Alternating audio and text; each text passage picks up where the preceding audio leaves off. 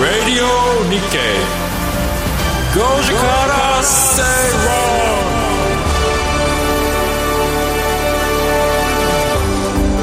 6月19日月曜日時刻は5時を回りました皆さんこんにちは吉崎誠二ですこんにちは内田まさみです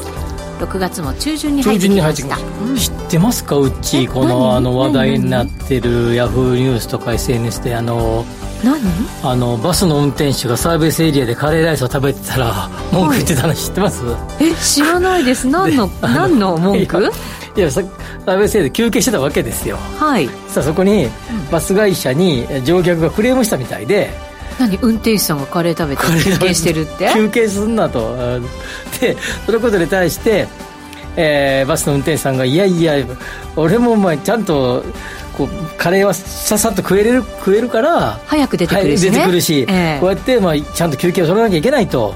だからだからこうやって取ってんだよと運転だってずっと長くし続けたら結構大変ですそよれをツイッターでそのドライバーさんがいやいやいやと俺だってこうやってやってんだよと一生懸命命預かってやってるわけだから食事取ったらコーヒー飲んだらぐらいさせてくれやみたいなことを返したら、うんうんうんそしたら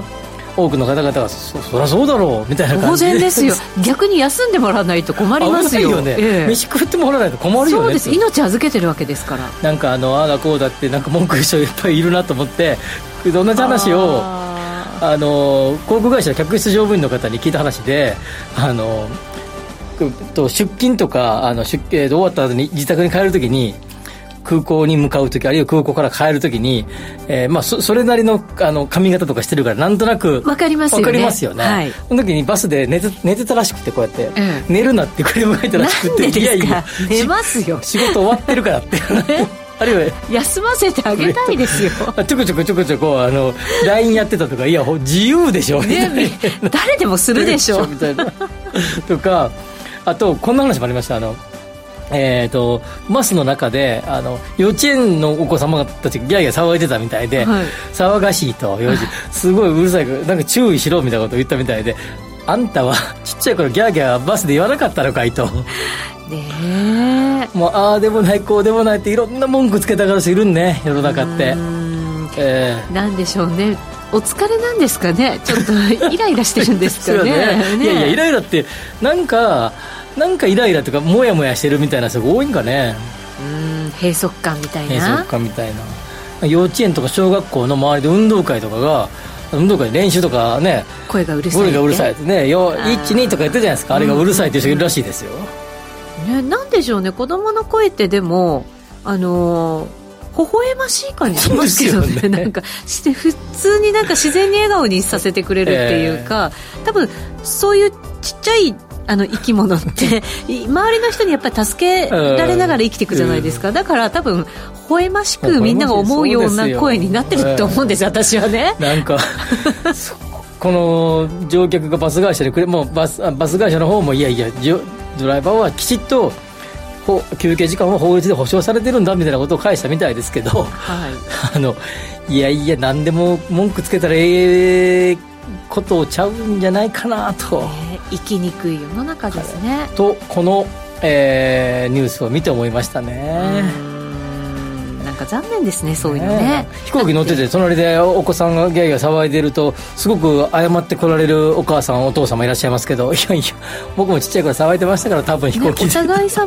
じゃないですかと思った次第ですとうちのなんか姉とかもやっぱりあの田舎に住んでてなかなか電車とかって普通乗らないじゃないですか、うん子供連れて、うんだから子供連れて電車に乗った時に本当になんかねあのビクビクしてましたよだから周りにあの嫌な思いさせちゃうんじゃないかっていう、でもそんなこと気にすることないのになって、ほらやっぱり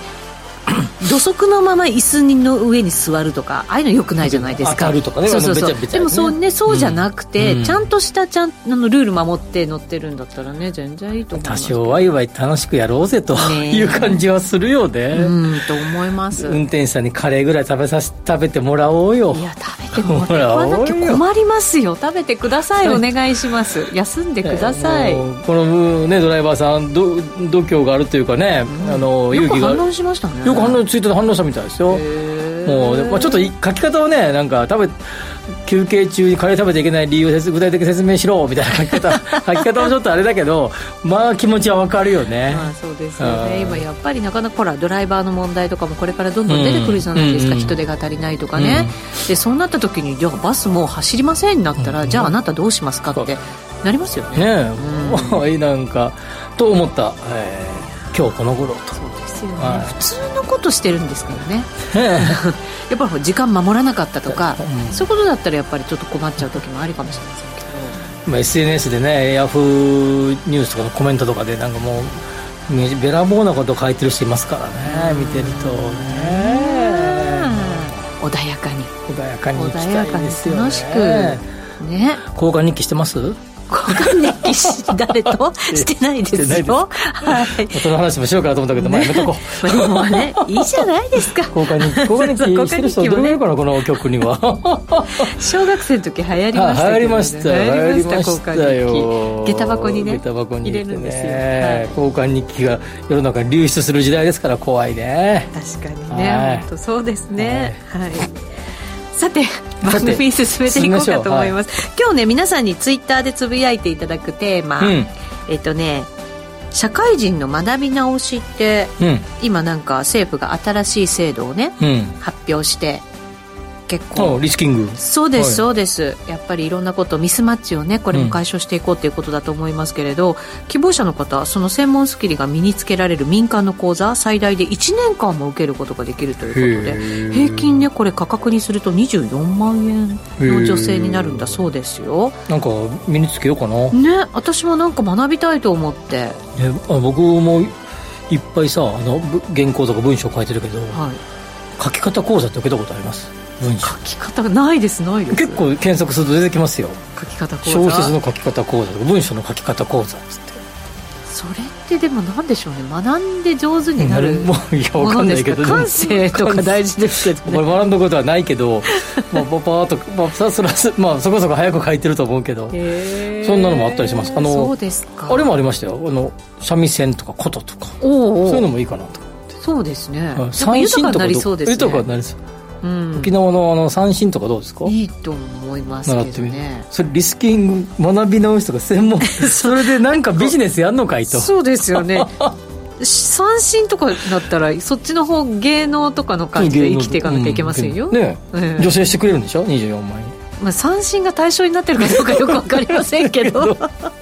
一応対象なら絞られるんじゃないですかどうでしょうかでも三振奏者に失礼じゃないですかそうですよ ね。そうですよね。失礼しました。してねカリカリしてないです。カリカ大リし丈て夫なでいす。大カリカリしてないです。はい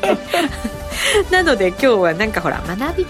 たいものがあったら、うん学び直したいものがあったら何かはね、いお寄せいただけると嬉しいなと思います。何しようかな。プログラミング？今から、ダうんまま、見えつけて何かするんですか私一応なんか昔取ったことあるんですよ。あそうなんですかはい。古古い時代のね。古い時代に古い時代のププロロググララミンミング、グ。はい。昔の言語とかでそうですそうです。だからコ最近ボのルコボルとかあんなやつもっと古いもっと古いまあもっと古いっていうかなんかあれですねへーはいなので、はいねえどうかしら皆皆さんさはんね皆さんのと、取りたいこう、えースキルはいあったらツイートしてくださいご時世ハッシュタグでつけてつぶやいていただきたいなと思いますお待ちしていますそれでは進めてまいりましょうこの番組はココザスの提供でお送りします Radio Nikkei. Goji Kara Seiron. ラジオ日経では5時から正論をお送りしていますこの時間は経済マーケットニュースをフラッシュでお届けしますおいまずは令和5年第1四半期の地価ルックレポートが国土交通省から発表されました、えー主要都市の高度利用地などにおける地価動向はウィズコロナの下で、えーマンション需要の底堅さに加えて店舗需要の回復が継続し前期に引き続き全ての地区において上昇または横ばいになったということですまた住宅地では23地区全てで上昇が継続していますねこれ23地区23区じゃないからね93地区ですよね地区そうそうそうそう地区ですよね地区だからなんかいろんなとこ決められてるんでしょうねそうそうそう地そう、あ区のがね日本中の、はい、ちょっと区割りしてるところは全部、まあ、要は日本中でどこ どこもかしくも地価がはい上がってる、もしくはまあ横ばいになっているということですよね。はいで、まあ、地方でマンション結構建っているのが最近のまあトレンドの一つですかねね。吉崎さんよくおっしゃいますもんね、それと、えっ、と、店舗の需要が回復してきているってただですね、店舗の需要はちょっと、まあ、多少濃淡はあるんですけれども、はいあのーまあ、例えば銀座とかなああいういわゆる超高級路面店みたいなところとかは、えかなり、えー状況良い、あなるほどねいうはい一方でよくなった郊外とか地方で行くと旧の中心市街地はそれほどでもない、うんえー地方の郊外ですね、まあはいなんちゃらモールとかありそうなとこええろは良いっていうような、えーまあ、要はモータリゼーションの流れの中で、まあ、車で行きやすいところの方が地方の場合は回復してきているとなるほどいうところですが、うんうんうんという話だったんですよね、うん長いなここ最近ずっと、はい「が」がつきましたがねでもえー街の真ん中も今開発が進んできて再び見直されてきてなるほ街どのど真ん中にマンションがあ旧街のど真ん中って言えばいいんかはい今はその郊外に車でみんな買い物に行くと地方のイメージですよ、地方都市ででかつて、えーその駅前が、まあえーちっちゃい商店街がいっぱいあってシャッター街とかいろいろ言われていて、まあ、さちょっと若干言い方失礼ですけど寂れた商店街みたいになっているんだけど、はいそこが再び見直されてきて、はいそこをうまく活用して新しく、えー、街づくり、えー、街っていうかな繁華街づくりをしたり一方でその中に、えーマンションを作ったりとかしてその、ま、やっぱ街の真ん中旧の街の真ん中って言っても言うてももともと街の真ん中ですからねそうですよね、うこれでもそのシャッター街、うんシャッター商店街みたいな問題っていうのは、あのコロナが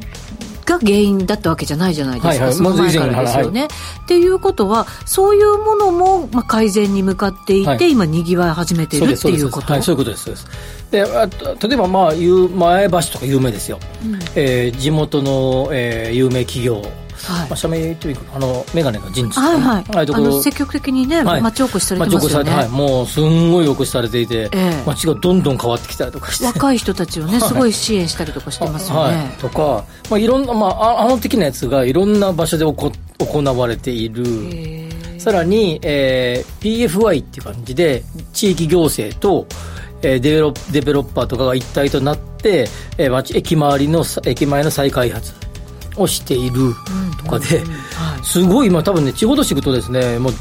えー全部が全部とは言いませんがもうかなり変わってきてますよねその町おこしみたいなものがすごい盛り上がってきて、うんでいろんな都市でその特徴みたいなものが現れていて、改めてだからなんていうんですか新しい町として認められてるっていうことなんですそうですねそうですねは。だからもう常に地方っていうともう郊外のなんちゃらモールみたいな感じで、はいそこだけが発展してるみたいな感じじゃなくなりつつあるって感じねえーじゃあいろんな町で特徴のある町づくりがされていると、この間もそれこそそれこそ JR 前橋駅から歩いて何分とかで公園呼んでいただきまして公園しましたけど、町駅にさピアノがいてさああ NHK の番組みたいなさ、うんうんうんあれなんか私結構好きなんですよよくねわかりますけど、ええあれすんごい弾いてるおじさんがいて、ーその周りであの女子高生とかがあのマック食べながらですねおおじさんの演奏聞いてましたよえーなんかいいで すよねなんかある意味人生模 様みたいな感じがねとてもいいなと思いましたね、うんは面白い本当にいろんな街づくりっいてね、うん、でこうやってだからあるんでもしうょこういううからねあの、まあ、そうそうあの前提としてこれ取り上げた理由の一つとして、はいえ1年間に1回しかあ工事地価は出ないし、え1年間に1回しか基準地価って秋にしか出ないので、そうですねまあ、地下ルック調査はその地下ルックレポートは、まあ、間々埋めるですね、はいまあ、そこうかこここ最近の最新の感じの、四半期ごとに出ますからね、はい、そういうことです傾向がつかみやすい、はいうんまあ、今、だから、まあ、金利もね、これで、あえー、と金融政策決定会合で上げないっていうことですから、はい金融緩和続けるってことですから、まだしばらくこの流れは結構続きそうな雰囲気ですよね。本当そうですよね、うん海外とはちょっと違う流れにね なってきましたね。 できてる感があはいりますよねという話。はい、それでは次のニュースいきましょう、こちらも、えー、と住宅の話題ですが新設住宅着工戸数これ発表されましたね、えー、と東京都は6日2023年4月の新設住宅着工統計を公表しました統計によりますと4月に都内で新設された住宅着工戸数は1万1094戸で前年同月に比べると5.7%の減少となり3か月連続で減少していますえーっとですねあもうちょっとだけ言いますあか読みましょうか、持ち家は前年同月に比べると23.2%減の999戸で15ヶ月連続で減少貸家は6.0%増の6282戸となりましたこちらは2ヶ月連続で増加そして分譲住宅15.5%減の3809戸で、えー、3ヶ月連続の減少となっていますまちまちですけれどもプラスだったのが貸家貸家ですね。貸し屋か、はい、貸し屋ですね。えっとですね、これまず、ちょっと、えーあんまり取り上げない、えー東京都にかがだけの人あんまり取り上げないんですね。はい。過去ここでも何度か取り上げた住宅着工戸数は、あそうか全体かはい、全国ばっかりです。それで、はいあの、これ、あえてこれ取り上げてみた理由は、はい。えっ、と、CPI で、全国の CPI と、はい先行指標的に特部の CPI が出るじゃないですか。出ますね。ちょっと前にの方がちょっと早く出る。はい、そうですね。まあ、2、3週間、3週間ぐらい前か。はい多少早く出る。はい。と同じような感じではないんですけど、あの日は日付的には別に6日に発表してるって書いてあるけど、この記事は。はいただですね、もともと、えー住宅着工統計って、えーある人が家を建てようと、まあ会社でもいいですよ。という時に、県知事の許可がいるね。はい知事許可がいる。なるほまど。あ、県じゃ都都知事かもしれないけど、はいはい府知事かもしれないけど、知事許可がいるので、そうすると、要は県、えー都道府県は全部これ把握してるわけですね。はい。全部でそれを国交省がまとめて発表するとういうことで、各都道府県単位でこのデータを持っているん。なるほど。それを集計して国交省が発表しているっていうのが全国の話、はい。でこれ東京都の話で東東京都も例えばですけど静岡県も把握してるわけです、それぞれでねそれぞれの、はいそれぞれの地域の、で、えー東京都は、えー当然ながら、えー一番ですね、まあ、都市部ってこともありですね、まあ、かなり数字的にはですね数もえー先行的あの大きいわけではい。ということもあって、まあ、おまあまあ影響力がある数字だはいと、かなり影響力あるでしょうね。でその中で、えーまあ、東京都の状況が、まあ、かなりそのなんていうかなはっきり出るっていう感じかな、うん、なるほど、なるほど。ななんていうかな全国あちらこちらであと凸凹がこうあるわけ確かにそうでしょうね。地域地域でう、ん。なんかそれがピーってこう全国集計するとまあまあこう、うん、こなれてくるうん。え東京都だけを取り上げると、はい。なんか今の状況がこうなんていうかなきらびやかにあきらびやかじゃなるないあのめよくよく明確に出てくるわけで明確ですね濃淡がはっきりしてくる濃淡はいというような、んえ数字という意味でこれ取り上げてみたということはいです、なるほど。はい、で、これを見ると。これ見ると、持ち家は前年同月比で23.2%の減減少15ヶ月連続で減少これは、えー全国で見ても同じほぼ同じ15同ヶじ月連続減少、減少ですね。で貸家はですね、えー、6%増増。になっているこれも全で国。貸し屋はですねその前25ヶ月間連続ぜあこれ全国ねごめんなさい全国は25ヶ月連続増でしたが4月分はマイナスでしたいはい。いですかだけど東京都だけ見れば貸し屋は6%の増そうですね。2ヶ月連続でで増増なん加で。すということなんですねなので全国的に見たらえかなりえかなりちょっと4月は下がった前年同月比で久々にマイナス出たんだけど、はいやっぱ都市部では結構プラスなんだよねこれってまだ話の途中であれですけど、全国の数字の先行指標みたいな感じになるんですか先行事業っていうか、でもえーやっぱりばらつきがあばるらつきはあるんですよね。あの、例えば、えーちょっと前まで沖縄の賃貸、えーこの貸し家、かなり低かったですよ、ずっと。えーこ先ほど言った20何、えー5ヶ月か。連続、25ヶ月で2年間ですからね。は連続前年同月比でプラスだった中でも沖縄はすごい少なかったですね。マイナスは続いていた。なるほどはい中で、でさえ、でも全国で見たらプラスなんだよプね。ラスはいでやっぱり都市部の状況がまだまだまだまだというか貸家の、えー賃えーまあ、貸家つまり賃貸住宅ね、の、えー建築数が増えているという状況であり、はい前回ちょっと喋ったキャップレートなんか見ててももう3%台の半ばぐらいまで来てますから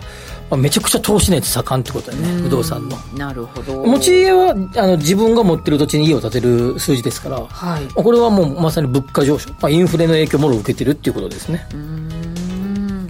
で、分譲住宅は、えー、15.5%減納って書いてますこれは前も喋った適地の話。はい適地が減っまあ特にマンションが26.6%減ですから、都市部ではマンション適地は激減してきていて、で、さっきの話に戻ると、はい地方都市にディベロッパーとか行って、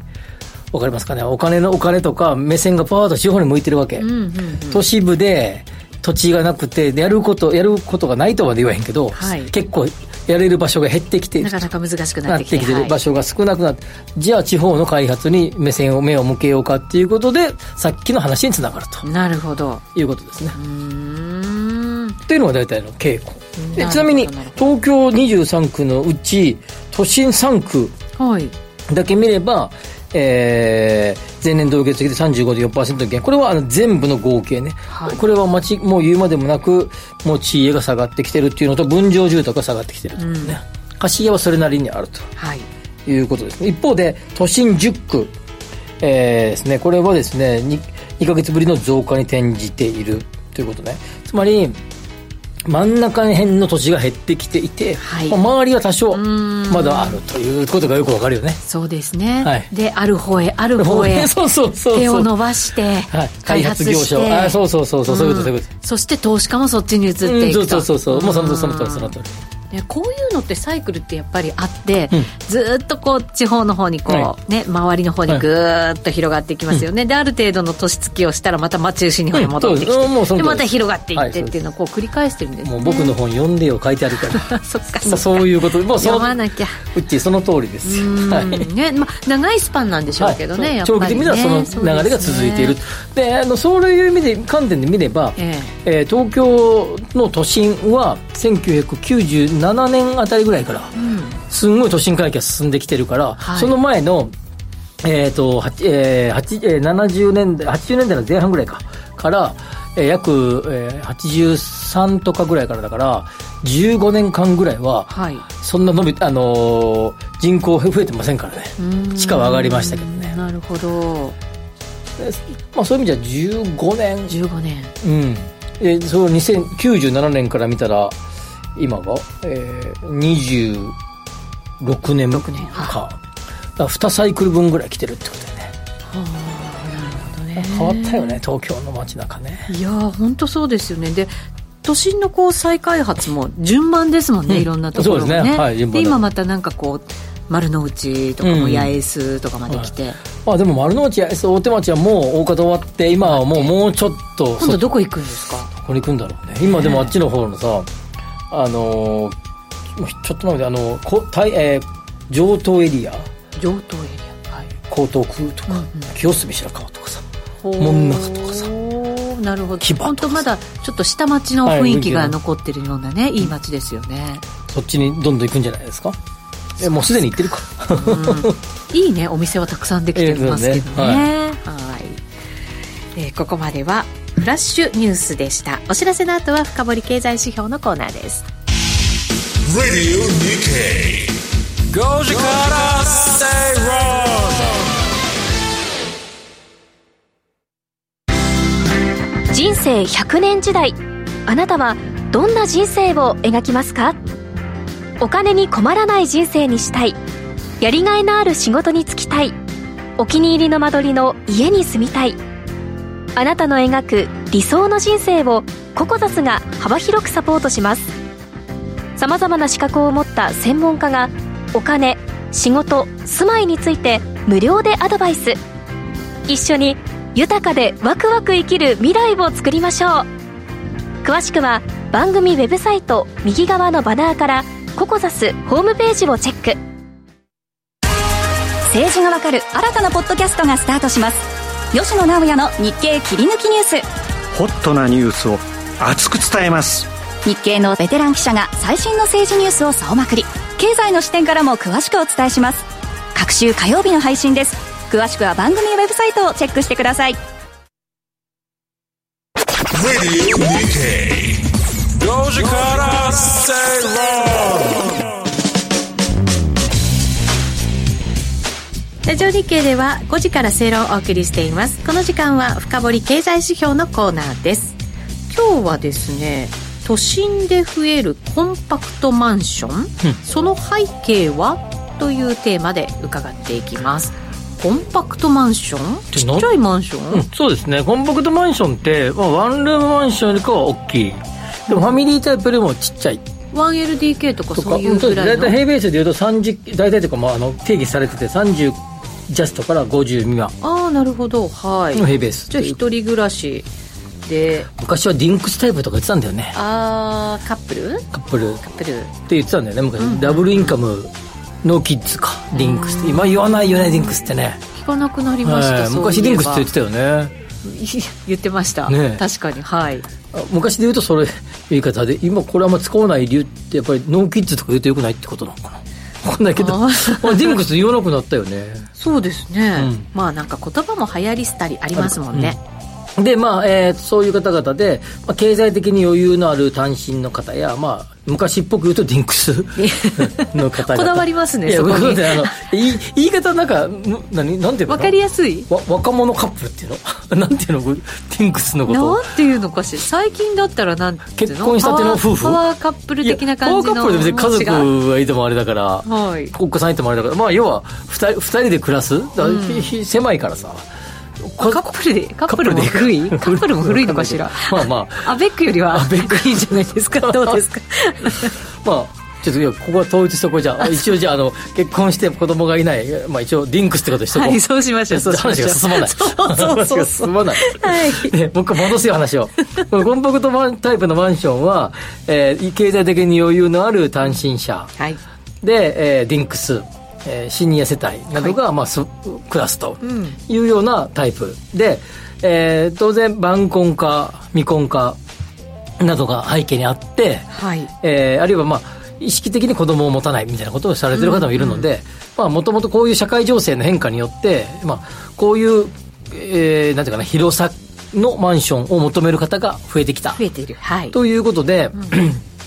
このコンパクトマンションのえ供給がすごく増えていると、今昨今では、えー東京23区においては、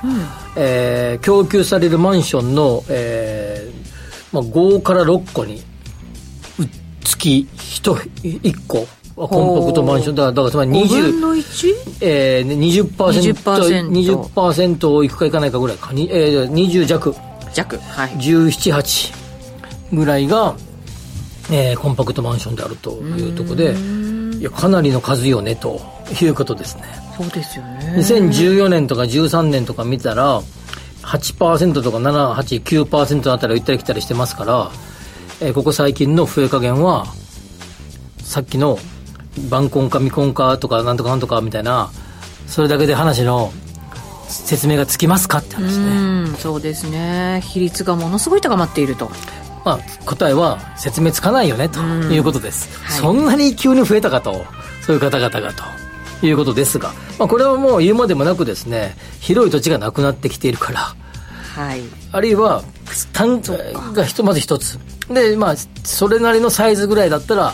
ある程度の個数作れるはいが一つ作れるから作る作る、うんこんなこの広いまあドンとしたマンションを建てるのはなかなかこの広い土地はないはいこれだったら、まあ、あっても 入札で高くなるとかあるし、まあ、こ隣の場所を将来的に買えば買う買うことができれば広いマンションが建つんだけどできないので、はいまあ、ここで、えー開発をしようと思うと、まあ、コンパクトサイズになっちゃうよねと、いうことですね、はいもう一つはですね値段の話で値段大きいのを作るとですね、はい何億みたいになっちゃうわけあー全部のね総額総が額が、はいそうするとですね、まあ、個人まで説いっぱい作った方がですね、まあ、平均平均価格、えーどうかな、えー3000万とか5000万とかみたいな感じあ6000万ぐらいかで収まるということではいそうするとまあ総額数億円みたいな額がなななっちゃうからサイズをちっちゃくして、えーマンション価格そのマンション価格そのものを下げようよということですねあの需給もちろん大事なんでしょうはいけれども、そういうなんなんていうんですか結構理由がね、うんはいなんかあるわけですねそうなんですそうなんです時給とは別なところにまあ、もちろん時給もあるんですよ、はいさっきの晩婚か未婚かアンテナファンとかみたいなのもあって時給も増えてきてるんだけどそこに相まって今言ったような敵地がないとか、すごく値段が上がってきてるから、た結果的に高くなっちゃうからコンパクトサイズぐらいにしとこうかとなっているそうですね結構現実的なねそう切実なななるはいんか理由があるわけですね そうここにねまあ、社会、まあ、いわゆるさっきの社会学で解説するようなはいえ高齢化あ未婚か晩婚かみたいな話ともう一つが現実に土地の話 ということですね面白いですね、この現実的な問題その両方が相まってコンパクトマンションがすでにもうえー2割弱ぐらいは今東京23区ではもうそれぐらいの割合で売られてるとうんいうことですね、ね前のでもほら小さいワンルーム、うんとかだとほら外国人の人にうさぎ部屋みたいな、ううんさぎ小屋みたいなね言われ方しましたけど、まあ、ちょっとずつ広がってるっていう感じもしなくはないですけどそうねですねうんうんはい、でただコンパクトマンションでも7000万円コンパクトサイズじゃないですよね7000万円を超える物件がもうすでに10%ぐらいあるからねさ30から50平米の以内の中でも値段はコンパクトじゃありませんせねんね決してね ということでございます、うーんこれでもまだだからそういう意味ではこのコンパクトマンションまだこの現実的な問題からも増える傾向にあるのは間違いなさそうですけどね、確実だねねえ確実だとですよね、投資すべきはこれっいやていうことになるのかしら確かにそうだけどただ一番価格のブレ幅もあるよいや一番じゃないかなまあファミリータイプの方がのでファミリータイプのものすごい高いやつの方があるけど、まあ、2番目ぐらいにリンクスは動くからそうなんですねボラタリティはありますよへえそれは何か理由があるんですかそもそもだってすファミリー単身者カップルでいうと人世帯の割合でいくと一番多いのは前も喋りましたけど覚えてますかどれが一番単身そうですね単身がダントツに多いわけですよね、はい次がファミリーですうかんうらんうん次がこのこのえー何ふ た二人暮らしそう二か人暮らしなるほどね そうですからやっ確ぱかじ一番需要的には一番少ないからねそうですね、しかもその2人がねもし別れちゃったらまたちっちゃい方に行くかもしれないし単身になるかもしれないしそれは知らんけどで家族が増えたらね増えたら大きい方に行くかそうそうそうらかもしれないけ移る理由っていうのはあるわけですよねはい常にねまあ微妙なポジションだからね、うはん、いそこでなんかこうずーっと暮らしていこう変わらずにっていう方ももちろんいる中で、でもいろんな理由がつけられますもんね、はいはい環境のする変化、はい世帯世帯の環境変化がもろ影響を受けるパターンですよねそうかも簡う単じゃないんですねこれもほら社会学の世界でしょうん確かにこのでもコンパクトマンションって、うんこの東京23区だけじゃなくて他のところでもいろんなところでもやっぱり動きってあるんですかまあ東,、まあ、東京横浜川崎とか、まあ、いわゆる首都圏の首都圏のの真ん中あたりうーんと、えーまあ、関西のまあ中心部あたり、うんやっぱり働そうですねきやすいとこえはろいとか仕事がある場所の近く、近ですね郊ってことまなあ、んですねこれはもう結構特徴的ですね、うーんはだから場所も限られていて数もまあねわからないですよねこうねちょっと揺れ動い、揺くれ動く、うんところではあるわけですねコンパクトマンションね、はい今新しく増えてきたもんねなんうかんねわかりましたコンパクトマンションちょっと一つ覚えておこうかなと思います、以上ここまでは深掘り経済指標のコーナーでした5時から正熊本の皆さん、7月15日土曜日に熊本市で無料投資セミナージャパンツアーを開催します。エルウェイホールディングス、メディロム、デルタフライファーマ、ニューアートホールディングスが IR プレゼン。そして、桜井英明さんが今年後半の株式相場を展望し、注目銘柄を解説します。お申し込み方法は、ラジオ日経ウェブサイトから、抽選で70名様をご招待。締め切りは7月7日必着です。より充実した仕事や生き方を実践したいビジネスパーソンの発見につながる番組、マネーのからくり。投資や移住、副業や起業など様々な方法で自分らしくお金に困らない生き方を実践している人々にインタビュー。話題のビジネスや働き方をテーマにお金の流れ、仕組みをわかりやすく解説します。マネーのからくり。毎週金曜朝7時30分からラジオ日経第一で放送中です。 5時から正論この時間はワクワク人生ここザスタイル人生100年時代を豊かでワクワク生きるためには一体どうすればいいのかこのコーナーでは結婚やお子様の誕生転職リタイア住宅購入など個人のライフイベントを充実させるヒントをリスナーの皆さんと一緒に探していきますうんコメントもねいただいてますおいよ構造さんから今ディンクスって言わないんですかはてなはて なリンクスってどんな間取り間取りじゃないですリンクスっていうのはあのあのそのダブルインカムノーキッズのやつそでうそうすかそらうねそうそうはいカップルカップルですねね若いね若いご夫婦だったりとか、ね結うん婚間もないご夫婦みたいなイメージですそようですそうです、二2人ともまあ仕事しながみら、たいなイメージねですよ一緒に暮らしてるっていう感じですかね、あでもこの方ちょっとまともな経済学を勉強しようと満休読み出したの懐かしいね満休って満休な大学のゆあのアメリカの有名な教あの経済学の教授ですね、えー数学勉強し直さないといかないとかねああだいぶ忘れてるって勉強してください数学、うん大学生向け数学入門書買ったが手強い中学生向けからの方がいいのかいやいやこれ多分ねちょっと個人的関係ない 僕ずっとやってたけど、はいあの経済学のためのだあの数学って本が結構売ってるはずなんでほで他のことやらなくてもいいわけですから経済学のことやろうと思って経済学に出てくる数学だけやればいいと思いますからいやそっちの方が現実的ですよね、はいいっぱい本売ってると思いますよ経済学文系のだけの数学ははいへーそうなんですまね、あ、結局微分とか積分とかばっかだからね、うんははい。さて、今日はですね、このコーナーでは、東京のこう長い歴史をうこう見ながら、価格推移と値動きの特徴についうんて話していただこうかなと思いまはいす。だはかいら、まあ、30年とか50年とかのスパンで、ちょっといろいろ教えていただこうかなと思いますが、い、まずですね、はいえっと最初にお伝えしておかなきゃいけないのはえまあいろ株価って株価はい、株価ってものすごい昔から、僕、大学の時の株価のなんか、宿題、宿題というか、授業で、はい1950年代から株価のなんか分析しろみたいな課題が出てやったことありますけど、えー株価ってもう、もの、あ日経平均なんてめちゃくちゃ昔からデータが全部揃ってるわけ。はい。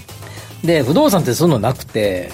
地価はささっき冒頭かな、どっかで喋った、地下ルックのとこで喋ってたけど、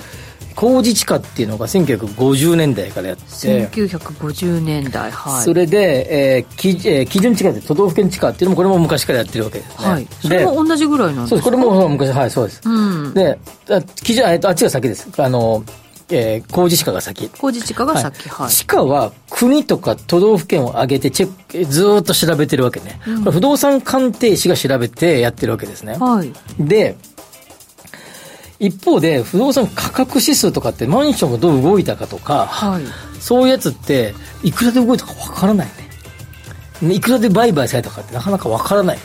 け。でもともと、現在もそうですけど、はい。えー私、僕が持ってるマンションをうっちに売ったとこを、をこれを仲介会社さんにやってもらったとしても、そのことを、えー努力義務として登録してくれってなってるけれども、あくまでも努力義務なんだよね。なので、全部が全部データがないわけ。なるほど、はい。どれぐらいが何が動いたかっていうのは分からなくて、そんな中で、えー住宅価格指数っていうのが、これはもともと東証住宅価格指数って東京処理券取引所がやれやろうとしていたやつを今、日本不動産研究所がやってますけど、はいこれリピートセールス法っていうですね、アメリカのケースシラー指数ってよく有名な、はい、よくね。あはい、出てくる。あれと同じやり方で出してる数字があって、これが、に、え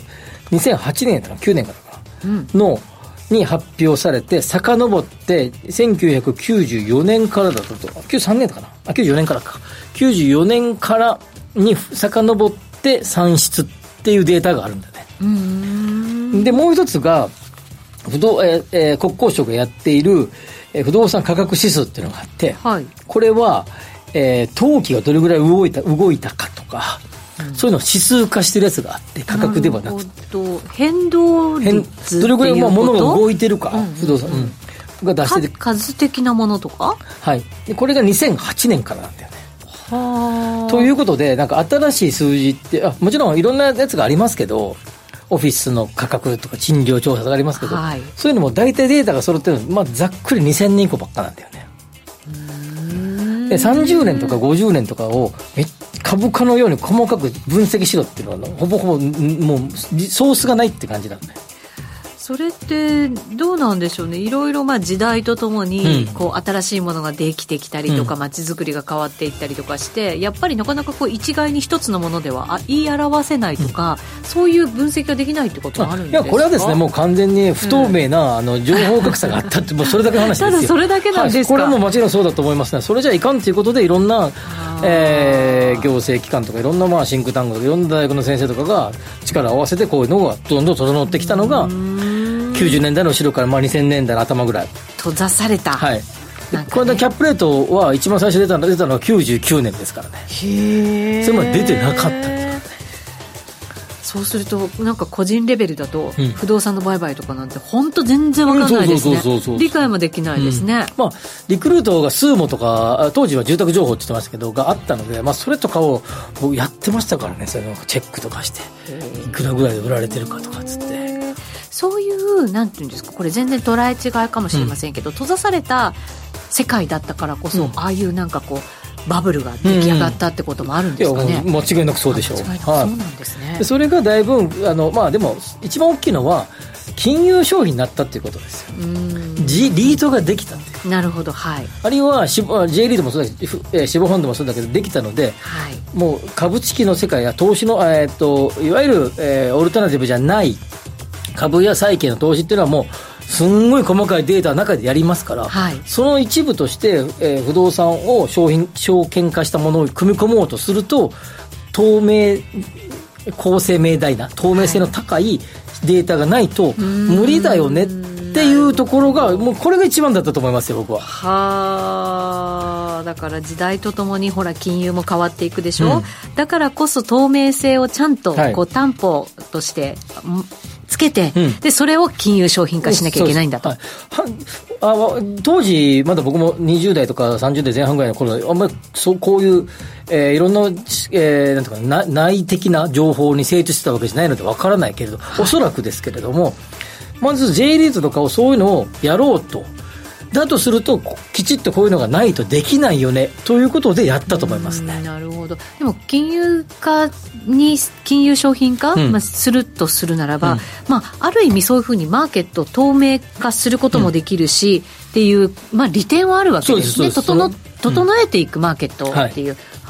というのが、まずね、ここ重要だと思うんだよね、うんこの話が。はい、はいで、30年、50年を振り返った時に。で、ものそすごい大きな出来事だったといやいや、これがねでで出来事でしょうし、んそのことがあったので僕はこうこの不動産エコノミスト業をししようと思いましたから。いえやそうです結構衝撃的ですよ、これは。なるほど、ではいここからの変化がまた面白いと思はいはっいたわけですね、その当時ね今の話はだから僕がこういう分野で、えー、なんていうのあの、ものあの、飯を食おうと思ったきっかけの話です。えーあそうなんですね、で、で、えどうなのかとはいいう本題に入っていくとですね、はいまず、えーそう長期的に見ればですね、地価の動きを見れば、まあ、言うまでもなくですね、83、えーごえー85年にプラザ合意があって、はいそれ以降ですね、ずっと地価上がっていくわけですけれども、これは東京に限らずですね、日本各地で上がっていきます。はいそれで、えーっと、一番ピークは、えー東京とかでは91年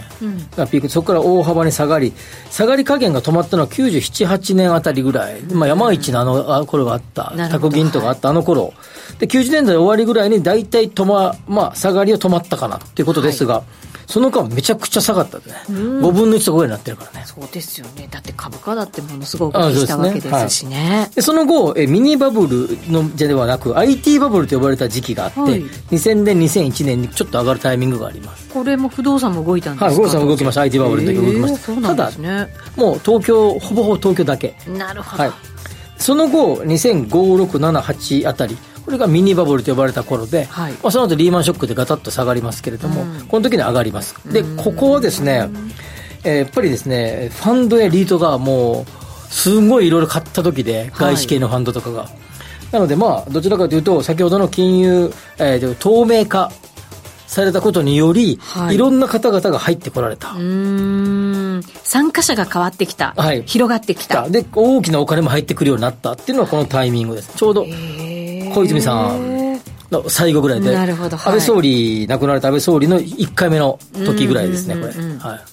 というような感じでそれでリーマンショックで、えーガクッと下がりまあ、これ以降はもう何度も喋ってる2013年以降の金融緩和政策により地価はずっと上がっていくというような流れが、まあ、東京の流れで、東京、さっきの IT バブルのところを除けば、えー大阪や名古屋、福岡とか、ああいうところに大体似たような動きとはいいうところです。で、福岡は、えー若干お東京から遅れて動くことが知られていて、一方で、同じような地方大都市である札幌は東京と比較的近い動きをすると。沖縄も比較的、えー東京と近い動きをしますが、福岡は若干遅れるってことが知られているというのが地下の動きです。それともう一つ、マンションの動きはですね、えーこれは先ほど言った、えー住宅価格指数、まあ、ケーシラー指数の日本版ね。はい不動圏住宅価格指数と言いますが、これが2000年の1月、1月を100とみなして、えー指数化されているんですが、はいえーそにえー94年の6月ですね、はいがスタートすみという数字ですが、 94年6月はこの時のですね、東京はざくっと200ぐらいあるんですね、指数が。 200はい2000年の1月が100ですよ。はいで、その後ず、2000年1月以降、えっ、と、えっ、と、ごめんなさい、えー先ほど言った94からずっと下がってですね、さっき喋った山市がどうのって言ってたあの頃に下がりが止まります。はい一旦、うん止まるんだけど、その後再びまた下がり始めていってですね、えーミニバブルの直前、2004、5あたりぐらいが一番そこです。マンション価格はう。んなるほどはいで、ケーシラー指数は中古戸建てを、アメリカの場合はね、はいやり、えーのデータをもとに算出しますが、えー住宅、日本の住宅価格指数は中古マンションで計算します。はいで、ミニバブルの時は上がりますが、それでもですね、えー100ぐらいには戻りません。はいで一方で、100を超えてくるのがですね、2018年ぐらいから。ということで、東京のマンション価格が、えー2000年ぐらいに戻ってきたのは、えー2018年ぐらいからというような感じになってきて、今、えー140ぐらいになってきてるという感じですかね。うんなるほどで、なので、まだまだはいこれは上がると思いますね。そうですかはい始まったばかり、もう一ついくと思います。なるほど楽しみにしたいと思いますということでワクワク人生ここザスタイルのコーナーでした毎度相場の福の神、注目企業 IR セミナーを7月1日土曜日、東京都墨田区の KFC ホールで開催。注目の上場企業が IR プレゼン。鳥は毎度藤本さんによる株式相場展望、注目銘柄解説です。抽選で150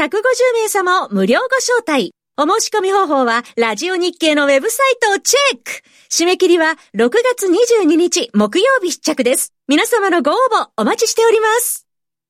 石川つつむのスマホナンバーワンメディア日々進化を続けるスマートフォンの今と未来をお伝えする番組です。スマホジャーナリストの私、石川つつむと、松代ゆきがお送りしています放送は毎週木曜日夜8時20分からラジコやポッドキャスト Spotify でもお聞きいただけます